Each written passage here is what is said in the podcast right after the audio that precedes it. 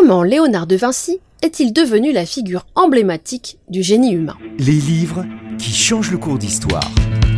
Une série produite par l'Encyclopédie d'histoire numérique de l'Europe Sorbonne Université, avec le LIP, le laboratoire d'innovation pédagogique de Nantes Université. C'est à cette question que répond l'ouvrage de Pascal Briouast, Les audaces de Léonard de Vinci.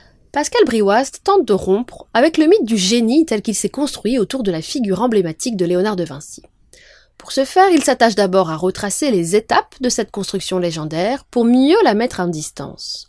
Puis, dans un second temps, sans nier les qualités individuelles de Léonard de Vinci, il veille à ne pas en faire un être d'exception qui se couperait des possibilités de son époque. Comme tout à chacun, il est aussi façonné par un contexte intellectuel et matériel spécifique, celui du Quattrocento, dont il ne peut s'extraire totalement.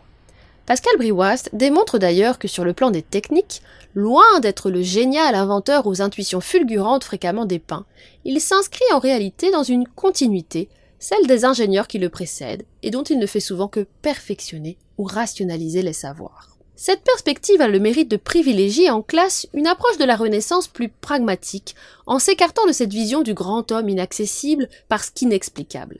Fut-il génial, Léonard de Vinci n'échappe pas pour autant à son époque, et son parcours, par bien des aspects, ne se distingue pas de celui d'autres créateurs du Quattrocento. Évoquer son apprentissage chez Andrea del Verrocchio, par exemple, introduit à ces lieux de savoir et d'innovation technique que furent les ateliers florentins du XVe siècle. Cette proximité existant entre artisans et savants, et la fertilité croisée qui en résulte, peut être illustrée par la gravure de Bacchio Baldini datant de 1465. L'artiste compose une image où se mêlent orfèvre, maçon, musicien, astronome ou arithméticien. En ce sens, elle constitue presque une métaphore de ce que fut Léonard de Vinci, un intermédiaire entre le monde lettré et savoir pratique, un passeur entre héritage du passé et expérimentation du présent. C'est ce que montre la notice de Francis Laran à propos de l'ouvrage de Pascal Briouast dans l'Encyclopédie d'histoire numérique de l'Europe.